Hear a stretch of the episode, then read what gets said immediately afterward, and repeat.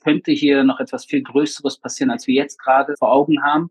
Damit meine ich natürlich äh, der Blick nach Norden. Das gesamte Land ist nicht so, wie es vor dem 7. Oktober war, weil, wie gesagt, sehr viele Reservisten im Dienst sind, sehr viele Schulen noch zu haben, überall die ganze Zeit Raketenalarm und Situationen sind und das Land seit dem 7. Oktober demnach auch auf den Kopf gestellt ist. Das ist komplette Asymmetrie in diesem Kampf zwischen einer Demokratie, einem Staat, äh, einem Militär, äh, was sich nach internationalem Recht äh, bewegt und andererseits eine Terrororganisation, die genau das Gegenteil macht. Und das Gegenteil ist, dass man die eigenen Menschen missbraucht für seine eigenen Kampfhandlungen. Ich wäre der Letzte, der gerne eine Uniform anzieht. Aber wenn man das nicht tut, seine Freiheit und sein, seine Existenz nicht bereit ist äh, zu verteidigen, und das ist in Israel nicht das erste Mal der Fall. Äh, ich meine, Yom Kippur-Krieg vor 50 Jahren war auch so eine Situation. Und ich muss über den Holocaust nicht einmal reden. Dass wenn man nicht imstande ist, sich zu verteidigen, dann wird man in diesem Dschungel an manchen Orten einfach überrollt. Herzlich willkommen. Mein Name ist Daniel Fürk und ich freue mich sehr, euch heute zu einer neuen Episode Gen Talk begrüßen zu dürfen. Mir ist heute Arie Charus Shalikar zugeschaltet. Er ist in Deutschland geboren, lebt aber seit vielen, vielen Jahren in Israel und arbeitet dort als Sprecher der israelischen Streitkräfte. Ich wollte von ihm aus erster Hand erfahren, wie die aktuelle Lage im Nahen Osten ist, wie die Situation in Israel und im Gazastreifen konkret aussieht, wie der Konflikt gelöst werden kann und wie vor allem die israelischen Streitkräfte hier vorgehen.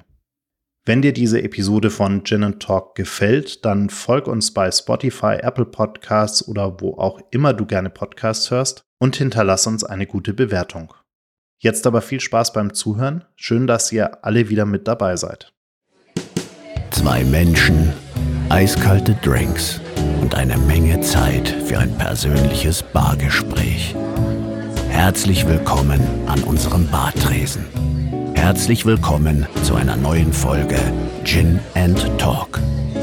Mach es dir gemütlich, lehn dich zurück und tauche ein in die verrucht düstere Atmosphäre unserer Studiobar.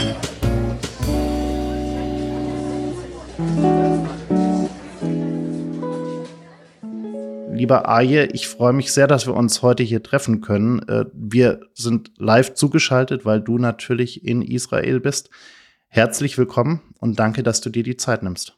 Ja, sehr gerne. Shalom aus Israel. Jetzt werden sich wahrscheinlich einige fragen, du sprichst Deutsch, äh, du bist in Israel, du bist Sprecher der Streitkräfte, äh, du hast lange Zeit in äh, Deutschland gelebt. Wie kam es überhaupt dazu, dass du jetzt in dieser Position bist? Oh, das ist erstmal, das ist eine Lebensgeschichte, die ich jetzt hier ausfahren müsste, aber ich versuche mich kurz zu fassen. Ich bin in Deutschland geboren, bin Sohn persisch-jüdischer Eltern bin dann im Alter von 13 in den Bezirk Wedding in Berlin äh, gekommen, wo dann zum ersten Mal ich als Jude, äh, der gar nicht wusste, was jüdisch sein bedeutet und auch nichts mit Judentum an Hut hatte, aber dennoch als Jude dann angefeindet worden. Und das war dann meine äh, Jugendzeit, wo ich zwischen Hass und Liebe unter sehr vielen Muslimen aufgewachsen bin und das am Ende mich dazu bewegt hat, äh, Deutschland zu verlassen, weil ich meinen eigenen Kindern eines Tages nicht denselben Hass. Ich wollte nicht, dass sie der, derartigem Hass ausgesetzt sind und habe mich dann äh, über Umwege entschieden, nach Israel auszuwandern und habe hier dann nochmal äh, fast von Null angefangen, 2001 äh, und habe mich äh, langsam aber sicher, sage ich jetzt mal, hochgearbeitet und bin dann irgendwann auch zum Sprecher der israelischen Armee äh, äh, genannt worden und bin dann aber raus aus der Armee äh, und bin jetzt äh, seit Krieg ausgebrochen ist am äh, 7. Oktober vor genau einem Monat wieder einberufen worden. Du machst ja auch selbst einen großartigen Podcast, in dem du jeden Tag ein Update gibst, äh, wie denn die aktuelle Lage ist. Deshalb habe ich mir gedacht, wir starten mal ähnlich, wie du es machst. Es ist nämlich heute Tag 32. Ähm, wir haben, glaube ich, nach wie vor, also einen Monat, wie du schon sagst, seit Kriegsausbruch, ganz genau. Ähm, wir haben, glaube ich, nach wie vor 200 41 Geiseln, äh, die äh, von der Hamas festgehalten werden. Wie würdest du die aktuelle Lage einen Monat nach Kriegsausbruch beschreiben? Also es ist äh, nach wie vor an verschiedenen Stellen erstmal wackelt es und es ist es könnte hier noch etwas viel Größeres passieren, als wir jetzt gerade vor Augen haben. Damit meine ich natürlich der Blick nach Norden, insbesondere Libanon, Hezbollah, aber auch Syrien, aber auch äh, Süden Jemen, aber auch Irak, äh, wo die Iraner natürlich das Mullah-Regime auch starke Präsenz haben. Das alles natürlich geht von Teheran aus. Äh, der Dirigent dahinter ist das Mullah-Regime, die Revolutionsgarden, äh, wo wir natürlich nach wie vor äh, gucken müssen, wie sich in den nächsten Tagen, Wochen entwickelt. Wenn wir uns aber konzentrieren auf, auf das Battlefield, was jetzt gerade die, die aktive äh, Zone des Kampfes ist, da ist insbesondere der nördliche Gazastreifen äh, zu nennen. Und dort sind wir natürlich äh, ungefähr seit zehn Tagen mittlerweile auch aktiv äh, vor Ort unterwegs äh, mit äh, Bodeneinsatz, einem erweiterten und ausgedehnten Bodeneinsatz, sage ich jetzt mal, der äh, gestützt wird von der See und von der Luft, wo wir äh, nadelstichartig uns vorgearbeitet haben, äh, insbesondere erstmal im östlichen und nördlichen Teil des nördlichen Gazastreifens, dann langsam in den Speckgürtel um Gaza City herum. Gaza City ist die größte Stadt im Gazastreifen, Hauptzentrale auch der Terrororganisation Hamas, wo wir jetzt auch langsam diese Stadt umstellt haben und nadelstichartig gegen Gaza City vorgehen. Gleichzeitig jedoch haben wir auch in der Defensive in Israel nach wie vor Raketenbeschuss auf die israelische Bevölkerung. Wir haben ungefähr eine Viertelmillion Israelis evakuiert aus dem Südteil und aus dem Nordteil Israels. Und das gesamte Land ist nicht so, wie es vor dem 7. Oktober war, weil, wie gesagt, sehr viele Reservisten im Dienst sind, sehr viele Schulen noch zu haben, äh, überall die ganze Zeit Raketenalarm und Situationen sind und das Land seit dem 7. Oktober demnach auch auf den Kopf gestellt ist. Um die 9300 Raketen haben ihren Weg Richtung Israel gefunden. Was ich ganz interessant fand, das hast du gestern in deiner Podcast-Episode auch nochmal erklärt, dass etwa 1000 davon gar nicht richtig dort angekommen sind, wo sie ankommen sollten, sondern tatsächlich auf äh, Gaza-Gebiet äh, gelandet sind, fehlgeleitet worden sind, abgestürzt sind, wie auch immer. Ähm, da redet aber irgendwie überhaupt niemand darüber. Gibt es denn Informationen darüber, welche Schäden die eigenen Raketen vor Ort angerichtet haben? Ja, gibt es leider nicht, weil genau das ist, was die Hamas natürlich niemals veröffentlichen würde. Und der, der Chef im Gazastreifen ist die Regierung äh, der Hamas, äh, wenn du so willst, äh, die 2006 gewählt wurde von den eigenen Leuten, die natürlich in dem Sinne alles macht, um nicht äh, ihre Terrorinfrastruktur äh, aufzudecken. Äh, alles sind Zivilisten, alle, die auch ihr Leben verlieren, sind alle Zivilisten. Man hört in den letzten äh, 31 Tagen äh, nicht von einem Terroristen, äh, der äh, im Waffenkampf, sage ich jetzt mal, getötet wurde. Und auch jeder Angriff im Gazastreifen ist den Israelis in die äh, Schuhe zu schieben, genauso wie vor ungefähr zweieinhalb Wochen, als das Al-Ahli Krankenhaus, zumindest der, der, der Parkplatz davor, beschossen wurde von einer fehlgeleiteten oder fehlgezündeten palästinensischen Rakete und da natürlich direkt eine Minute später die Hamas in die Welt äh, veröffentlicht hat, oh, guck mal hier, die israelische Luftwaffe beschießt ein Krankenhaus, 500 Tote, 700 Tote, 900 Tote und leider sehr viele Medien, auch seriöse westliche Medien, äh, wie zum Beispiel der BBC, das es ist, ohne das zu hinterfragen, ohne einen Doppel- oder Triple-Check zu machen, das so übernommen haben, als wären sie, als wäre Hamas diese Mörderbande, als wäre das eine legitime Quelle. Und das ist natürlich eine Situation, wo wir auch hier bei fehlgeleiteten und fehlgezündeten Raketen, wo wir die ungefähre Zahl wissen, weil wir natürlich alles beobachten, was aus dem Gazastreifen gerade äh, intern passiert und auch auf Israel abgefeuert wird, wie viel genau Schaden, wie viel genau Menschen äh, bei diesen Zwischenfällen umgekommen sind, dazu habe ich leider keine Statistiken. Man muss ja, um das Ganze vielleicht auch ein Stück einzuordnen und für diejenigen, die keinen engen Israel-Bezug haben, auch zu erklären. Es gab immer wieder Angriffe der Hamas auf Israel. Wir hatten immer wieder Raketen, die Richtung Israel geflogen sind. In den allermeisten Fällen äh, sind die nicht bis nach Tel Aviv gekommen, sondern sind eher im äh, ja quasi äh, südlichen Bereich äh, angekommen. Ähm, und dann kam der 7. Oktober und äh, ging erstmal damit los mit einem äh, wahnsinnigen, ja, ich würde es fast ähm, als Massenmord, Genozid, wir haben viele Worte gehört, ich glaube, alle sind irgendwo mhm. richtig. Ähm, es ging mit einem brutalen Töten los, äh, ohne Rücksicht auf Zivilisten, ohne Rücksicht darauf, wen man trifft. Äh, Hauptsache, man vergießt Blut. Mhm. Hast du eine Idee, wie es gerade jetzt zu dieser Eskalation seitens der Hamas kam und äh, wie dieses Timing zu erklären ist? Also zum einen ist das Timing, es liegt ein bisschen auf der, auf der Hand, weil 50 Jahre genau nach Ausbruch des Yom Kippur-Krieges 1973 äh, wirkt es vom, vom Datum her irgendwie kein Zufall. Hinzu kommt, dass die Hamas äh, schon seit längerem äh, eigentlich relativ ruhig war und immer den islamischen Dschihad den Vortritt gelassen Das ist die zweitstärkste Terrororganisation im Gazastreifen, die auch am 7. Oktober Hand in Hand nach Israel eingeritten ist und hier Mord und Totschlag verübt hat. Aber der Anschein war, dass der islamische Dschihad, das sind so die Terroristen, die, die sich, äh, die uns provozieren wollen und die Hamas sind so der, ja, der artige große Bruder, der eigentlich keinen Stress will. Und am Ende haben wir äh, die gesamte Situation, so wie es aussieht, wobei Untersuchungen jetzt noch nicht äh, wirklich in die Wege geleitet worden, weil wir mitten im Krieg sind. Das wird danach passieren. Aber jetzt schon mal einen Monat später können wir definitiv sagen, wir haben die Hamas in der Hinsicht unterschätzt. Sie sind äh, mit einem äh, in einer Militäroperation, wie sie es eigentlich äh, Militärs machen, von Staaten sind sie angerückt hier mit tausenden Waffen, mit RPGs, mit Waffen aus Russland, Nordkorea, dem Iran und auch in-house äh, Hamas-Waffenindustrie äh, gemachten, sind mit Pickup-Trucks und Motorrädern und äh, sie hatten Brandbomben und sie, sie waren, sie waren für etwas Großes aufgestellt.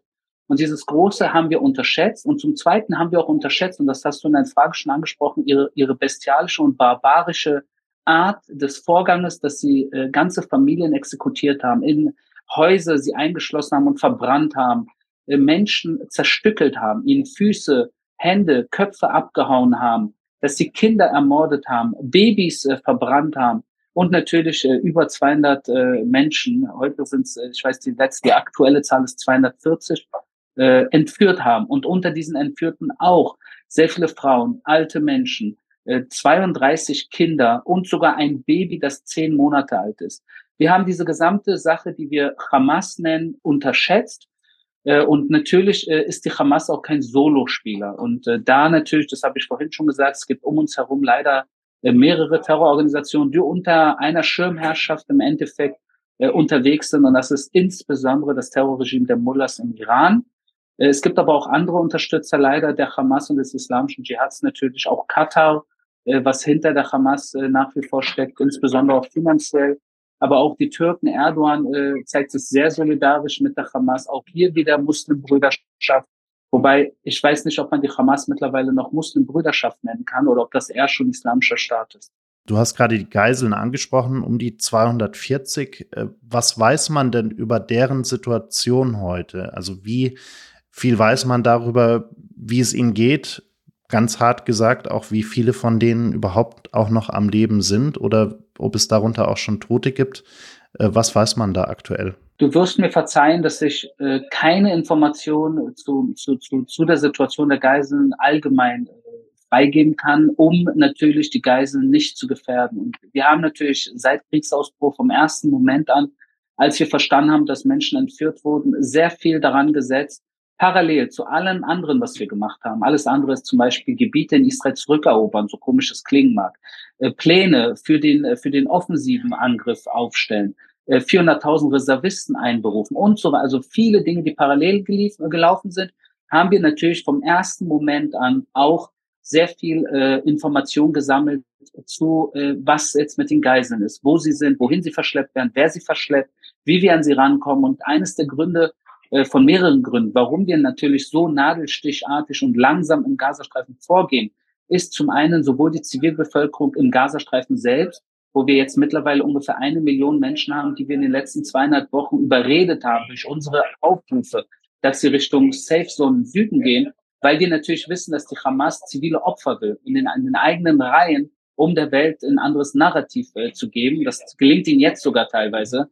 Äh, und natürlich gleichzeitig auch, dass wir die zivilen die israelischen Geiseln nicht äh, äh, verwunden in unserem Vorgehen. Und das macht das alles, das zieht das alles ein Stück weit in die Länge äh, hinaus, würde ich jetzt sagen, was, äh, wo die Welt manchmal keine Geduld hat.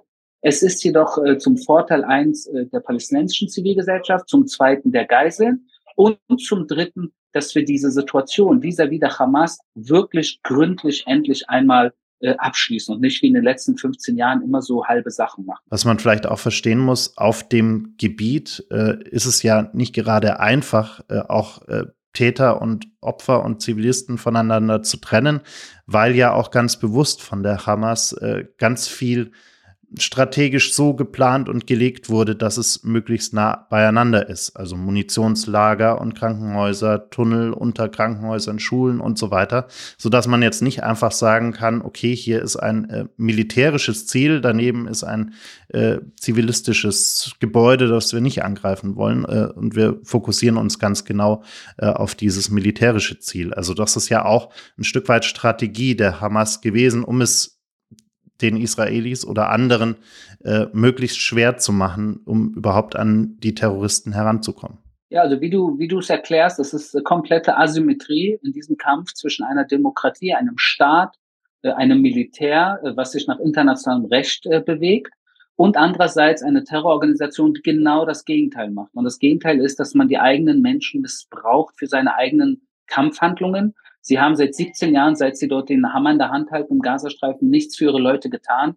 Sie haben dort keine neuen Elektrizitätswerke gebaut, sie haben dort keine neuen Wasserleitungen äh, aufgestellt, sie haben dort kein nichts Positives äh, für die Leute. Und äh, im Endeffekt, alles, was sie gemacht haben, ist ihre Zeit, ihre Energie, ihren Einsatz und das Geld. Das viele Geld, was im Gazastreifen kam, größtenteils in Tunnelindustrie äh, zu stecken. Äh, hunderte Kilometern von Untergrundtunneln kommen nicht einfach so daher. Das kostet alles, weil die Menschen, die das buddeln, das sind riesige arabische Clans, die müssen äh, entlohnt werden und sehr gut sogar entlohnt werden dafür.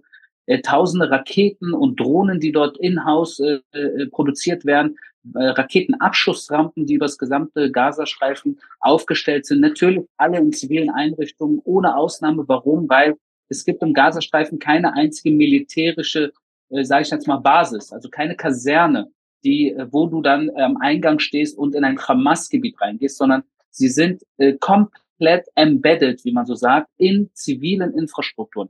Und das macht es natürlich in so einem Krieg so so traurig, weil äh, laut internationalem äh, Recht oder Gesetz, nach humanitärem Gesetz, auch im Kriegsfall, und das ist die Wahrheit, und immer wenn ich gefragt werde, ja, haltet ihr euch dann ins international, dann sage ich, ja, natürlich, weil im Kriegsfall genau diese zivilen Objekte, nennen sie Krankenhäuser, nennen sie Schulen, nennen sie äh, äh, Schwimmbäder, was auch immer, von wo auch immer sie schießen, von wo auch immer sie sich treffen und ihre Operation leiten, im Kriegsfall sind das legitime Ziele.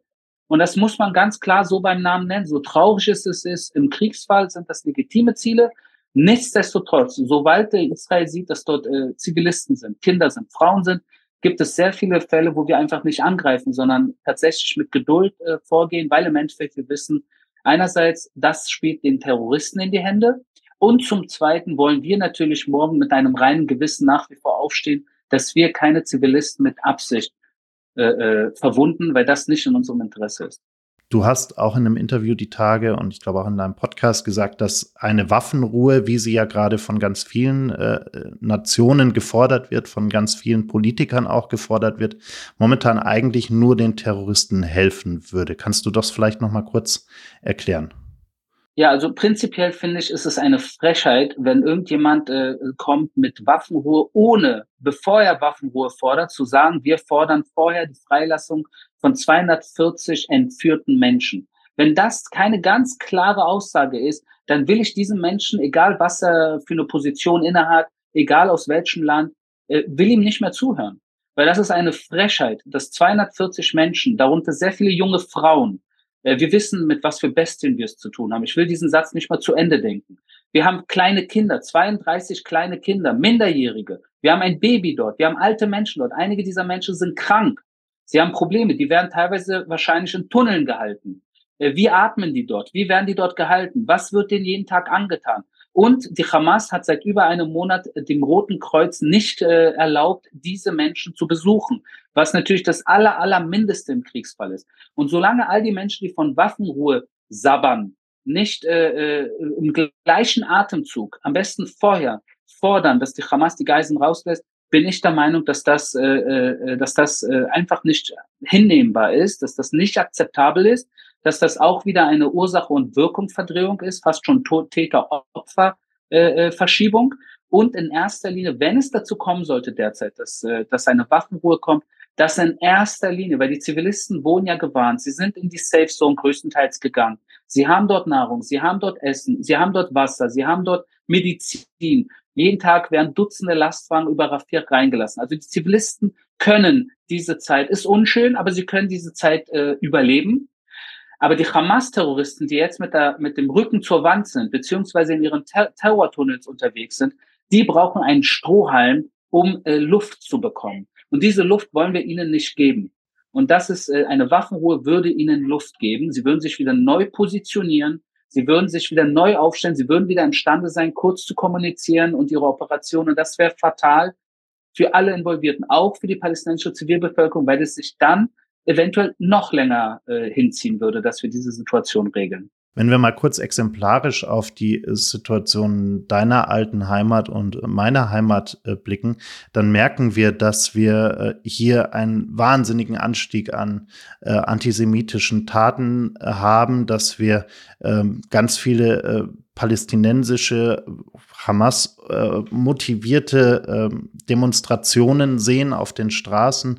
Ähm, und ich habe das Gefühl, vieles davon hängt auch mit einem unfassbaren Unwissen über den Konflikt an sich, über die allgemeine Situation vor Ort äh, und auch äh, das Wissen darüber, dass Hamas einfach Terror ist und, und man auch Hamas und Palästina nicht unbedingt alles in einen Topf immer werfen muss, sondern auch das äh, entsprechend trennen muss.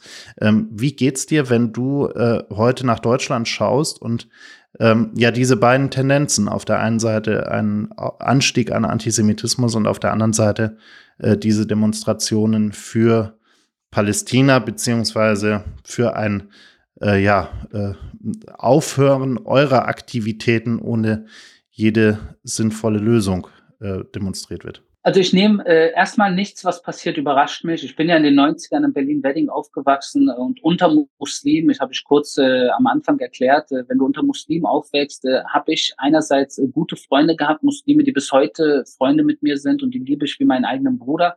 Andererseits jedoch auch Muslime und Araber insbesondere kennengelernt, die mich als Juden nicht als Freund haben wollten, ganz gleich wie ich bin. Sie wollten, nach ihren Worten, teilweise haben sie mir gesagt, wir wollen dich nicht auf unseren Straßen sehen weil du Jude bist. Und das ist genau wie viele Araber und aufgestachelte und aufgehetzte äh, Muslime in der Region auch den jüdischen Staat nach wie vor leider wahrnehmen, äh, dass sie einfach nicht akzeptieren wollen, dass ein Jude in ihrer Nachbarschaft lebt. Punkt.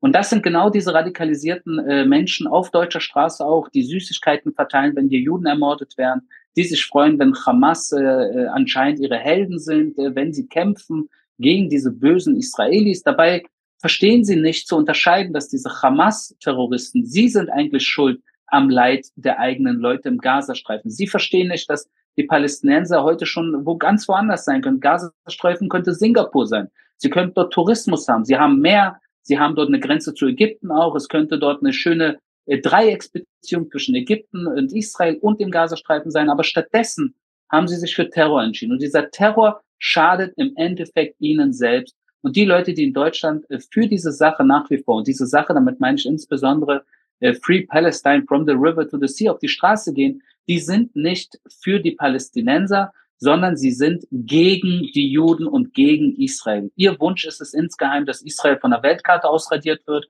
Sie wollen keinen Juden leben sehen, nicht hier und auch nicht in Deutschland.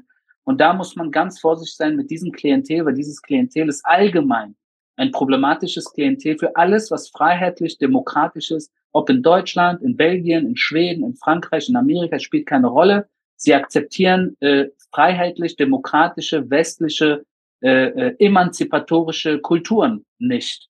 Und da äh, ist jetzt der Zeitpunkt gekommen, dass auch in Deutschland, ich sehe, dass sehr viele Menschen das mittlerweile verstehen, äh, dass dieses Problem nicht nur am, am Hindukusch oder im Nahen Osten, sondern tatsächlich vor der eigenen Haustür äh, da ist und man in diesem Konflikt, der jetzt auch in Israel äh, äh, entstanden ist, seit dem 7. Oktober ganz klar Position beziehen muss. Ich kriege jeden Tag, und ich übertreibe hier nicht, Dutzende, wenn nicht hunderte Mails und SMS und WhatsApp und über Twitter und über Instagram und über Facebook von Menschen in Deutschland, die komplett ihre Solidarität mir aussprechen und sagen, Arie, wir sind bei euch, äh, ihr sollt wissen äh, und ihr macht bitte die Terroristen fertig, sie stellen eine Gefahr für uns alle da und so weiter und so fort. Und das ist natürlich genau das andere, die andere Seite der Medaille, die ich natürlich auch wahrnehme. Das Erschreckende ist ja, dass wir hier gerade in den Demonstrationen, nicht nur in Deutschland, sondern auf der ganzen Welt, immer mehr Menschen sehen, die äh, keine muslimischen oder gar islamistischen äh, Wurzeln haben, sondern auch Menschen, äh, die einfach aus ähm, ich würde fast sagen, pazifistisch-ideologischen Gründen äh, auf die Straße gehen und einfach äh, ganz pauschal erstmal gegen jede Art von Krieg äh, demonstrieren, ähm, egal in welcher Situation man gerade steckt, was gerade in solchen Situationen ähm, äh, erstens mal nicht hilfreich ist und auf der anderen Seite äh, ja auch keine Lösung herbeiführt. Ähm, das macht das Ganze ja auch noch mal schwieriger, weil dadurch die Masse der Demonstrierenden ja auch mal weiter anwächst. Du, da hast du einen sehr wichtigen Punkt angesprochen. Und ich, ich kann es, äh, gerade in Deutschland auch, äh, kann ich es wegen der Geschichte Deutschlands äh, jetzt äh, des äh, 20. Jahrhunderts, ich kann es nachvollziehen, warum es sehr viele Deutsche gibt, die äh, aufgewachsen sind und, äh, und erzogen worden mit einer Anti-Gewalt, Anti-Kampf, Anti-Uniform, Anti-Kriegs- äh, Einstellung. Bin ich eigentlich auch voll d'accord mit. Ich wünschte, das wäre möglich, dass wir in so einer Welt leben, wo, wo ich auch, ich wäre der Letzte, der gerne eine Uniform anzieht. Aber wenn man, wenn man das nicht tut, seine Freiheit und sein, seine Existenz äh, nicht bereit ist äh, zu verteidigen, und das ist in Israel nicht das erste Mal der Fall. Äh, ich meine, Yom Kippur-Krieg vor 50 Jahren war auch so eine Situation. Und ich muss über den Holocaust nicht einmal reden. Dass wenn man nicht imstande ist, äh, sich zu verteidigen, dann wird man in diesem Dschungel äh, an manchen Orten einfach überrollt. Wenn die Ukrainer nicht imstande wären, sich ein Stück weit zu wehren, dann wäre Ukraine heute nicht mehr Ukraine. Und das muss man ganz klar einfach mal beim Namen nennen. Und das ist genau dasselbe mit Israel. Wenn Israel nicht äh, geschafft hätte, diesen, äh, diesen Einmarsch von ungefähr 4000 Mördern, die am äh, 7. Oktober vor einem Monat hier nach Israel äh, infiltriert sind und hier Mord, Mord und Totschlag, stundenlang Mord und Totschlag verübt haben, hätte Israel nicht äh, das abgewehrt, das wäre nur ein Teaser gewesen, eine Art Trailer für den Film. Dann hättest du dir vorgestellt, die wären bis nach Tel Aviv vorgedrungen, wenn sie können würden. Aus allen Himmelsrichtungen. Und was sie gemacht hätten, sie hätten nicht einen einzigen Juden hier am Leben gelassen. Sie haben auch Araber ermordet, sie haben Beduinen ermordet, sie haben thailändische Gastarbeiter ermordet. Also es ist vom Radikalen ist es so enorm, dass ich manchmal nicht verstehe, warum genau all diese Pazifisten, wo ich prinzipiell d'accord bin, nicht verstehen, dass du diese Grundeinstellung, die du vielleicht in der Schweiz und in Luxemburg eventuell haben kannst, dass das absolut nicht hinnehmbar ist in manchen anderen Gebieten auf der Welt. Du kannst diese pazifistische Einstellung keinen äh, Jesiden oder Kurden einreden, die im Iran oder im Irak oder in, in Syrien um ihre Existenz und ihr Überleben kämpfen, wo Frauen versklavt werden, wo Menschen vergewaltigt werden, wo, wo Kinder äh, ermordet werden vor den Eltern, vor ihren eigenen Eltern. Und das das, das kann man doch, da kann man doch nicht mit Pazifismus äh, diesen Menschen äh, unter die Arme greifen. Wie wichtig ist es eigentlich gerade in einer Situation, in der du bist, in der ihr seid momentan, äh, Rache von Verteidigung zu trennen? Also wo zieht man da die Grenze und wie schwierig ist es dann auch in der tatsächlichen Situation, äh, sich so ein Stück weit von der Emotion zu trennen? Das, äh, das ist auch eine sehr gute Frage, weil sehr viele von uns natürlich auch äh, tiefe Wut haben, tiefe Trauer. Wir sind ja alle im Endeffekt in einem Aftershock. Äh, und äh, ich, ich würde dich nicht anlügen, wenn ich, äh, wenn ich jetzt sage, einfach ganz klar, ich will Yahya Sinwar, den Chef der Hamas, keinen Tag mehr leben sehen. Und das natürlich auch irgendwo eine persönliche Rachelust wahrscheinlich an diesen Mann, der natürlich Chef der Hamas und das in die Wege geleitet hat. Genauso wie sehr viele andere aktive Terroristen, die hier Blut an ihren Händen haben. Ich will diese Menschen nicht lebend sehen. Sie haben, sie haben ihre, ihr Existenzrecht verloren, wenn du willst. Äh, dennoch ist es äh, klar, dass die israelische Armee als professionelle Armee und der Staat Israel, das sich nach internationalem Recht vorarbeitet, in dieser Situation natürlich äh, das langsam, ich sage immer gerne langsam, besonnen und so präzise wie möglich in dieser Situation vorgeht, um es richtig zu machen und richtig zu machen, das ist, das, da steht sehr viel auf dem Spiel. Das eine ist natürlich, äh, dass man sich an die internationalen Regeln hält. Das zweite ist die Zivilbevölkerung im Gazastreifen. Das dritte ist die Geiseln, die israelischen Geiseln. Und das vierte ist, dass man tatsächlich es schafft, im Gazastreifen eine neue Ordnung nach diesem Krieg zu haben. Was auch immer diese Ordnung sein wird, ist nicht Israels äh, äh Solo-Entscheidung, was dort passiert, sondern Ägypten, die Amerikaner, die UN, da sind sehr viele beteiligt. Aber dass wir es schaffen, diesmal äh, die Hamas vom äh, in die Knie zu zwingen und dass äh, nach diesem Krieg die Hamas dort den Gazastreifen nicht regieren wird. Wenn wir zum Abschluss noch mal so eine kleine Prognose wagen. Ähm, wir haben ja die letzten Wochen äh, gerade im Außenblick auf Israel immer von der großen Bodenoffensive gesprochen. Du hast dahingegen jetzt äh, auch viel von den Nadelstichen gesprochen, also von diesen sehr präzisen ähm, Maßnahmen, um äh, möglichst viele Zivilisten auch schützen zu können, auch vorwarnen zu können. Ähm, Jetzt haben natürlich viele äh, auf diesem Planeten Angst davor, dass wir ein, neben dem Krieg in der Ukraine einen zweiten Krieg äh, bekommen, der vielleicht, wie du schon sagst, äh, auch in den Norden sich ausweitet und so weiter. Ähm, und der nicht mal eben in äh, den nächsten Wochen irgendwann ein Ende findet, sondern auch zu einer dauerhaften äh, Situation wird. Wie ist denn da deine Prognose, wenn du auf die nächsten Wochen, vielleicht sogar Monate schaust? Schau, also hättest du mich diese Frage vor dem 7. Oktober äh, gefragt, hätte ich eigentlich eine klare Antwort gehabt. Und eine klare Antwort wäre gewesen, äh, diese Terroristen, äh, sie wollen Blut sehen, sie, sie haben kein Problem mit Morden, aber sie wollen im Endeffekt geht es ihnen auch um ums eigene Überleben, um die eigene Macht und um den eigenen, äh, äh, um das eigene Heldentum, wo sie immer gerne mit Worten statt mit Taten kommen. Jetzt, seit dem 7. Oktober, hat sich auch bei mir etwas verändert in der, in der, in der Analyse der Realität. Und hier habe ich verstanden, dass die Hamas und auch andere Terrororganisationen, sie sind bereit, den Märtyrertod äh, hinzunehmen äh, für sich, ihre Kinder, ihre Frauen. Es spielt keine Rolle, weil sie ein übergeordnetes Ziel haben. Und dieses übergeordnete Ziel ist der Dschihad, ist, äh, ist radikaler Islamismus, ist die Scharia, ist eine andere Ordnung. Und diese andere Ordnung gibt es unter diesen Terrororganisationen nicht wenige, die bereit sind, dafür ihr Leben zu lassen. Und da, genau in dieser Hinsicht unterscheiden wir uns als westliche, freie, emanzipierte äh, Demokraten, die wir, ich will leben, ich will nicht sterben und ich will gern, dass meine Kinder eine schöne Zukunft haben, ohne Krieg. Bei, bei, bei denen, die uns gegenüberstehen, ist dieses, die Denke ist genau auf den Kopf gestellt.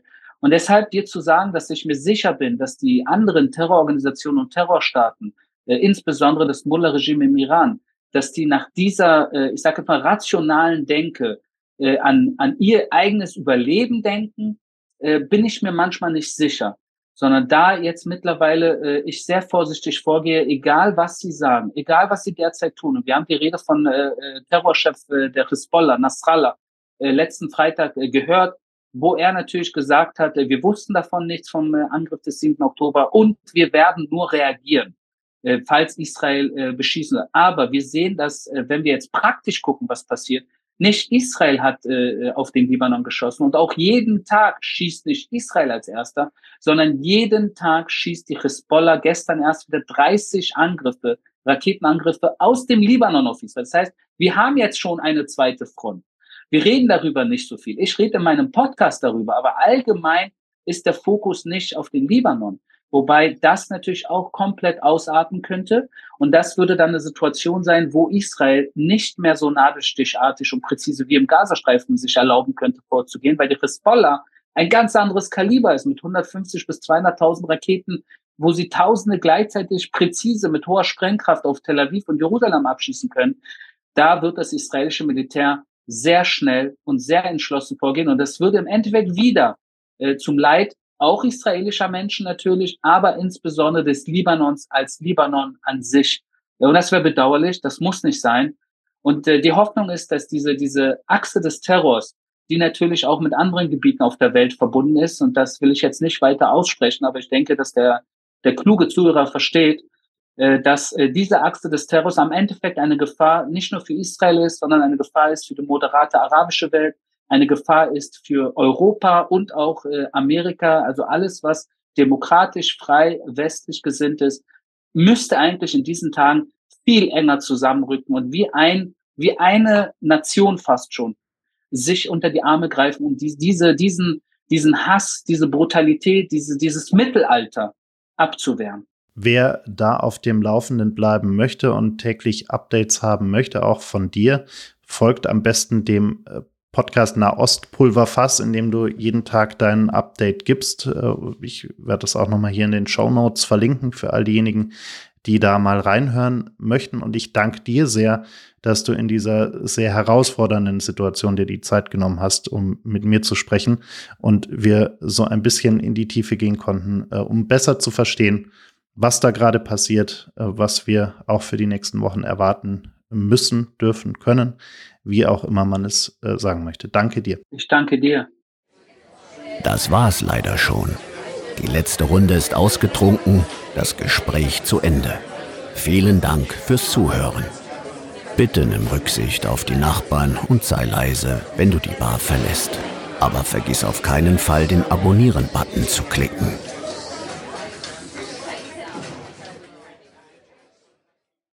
Gin and Talk ist ein Podcast von 48 Forward, produziert in den 48 Forward Studios in München.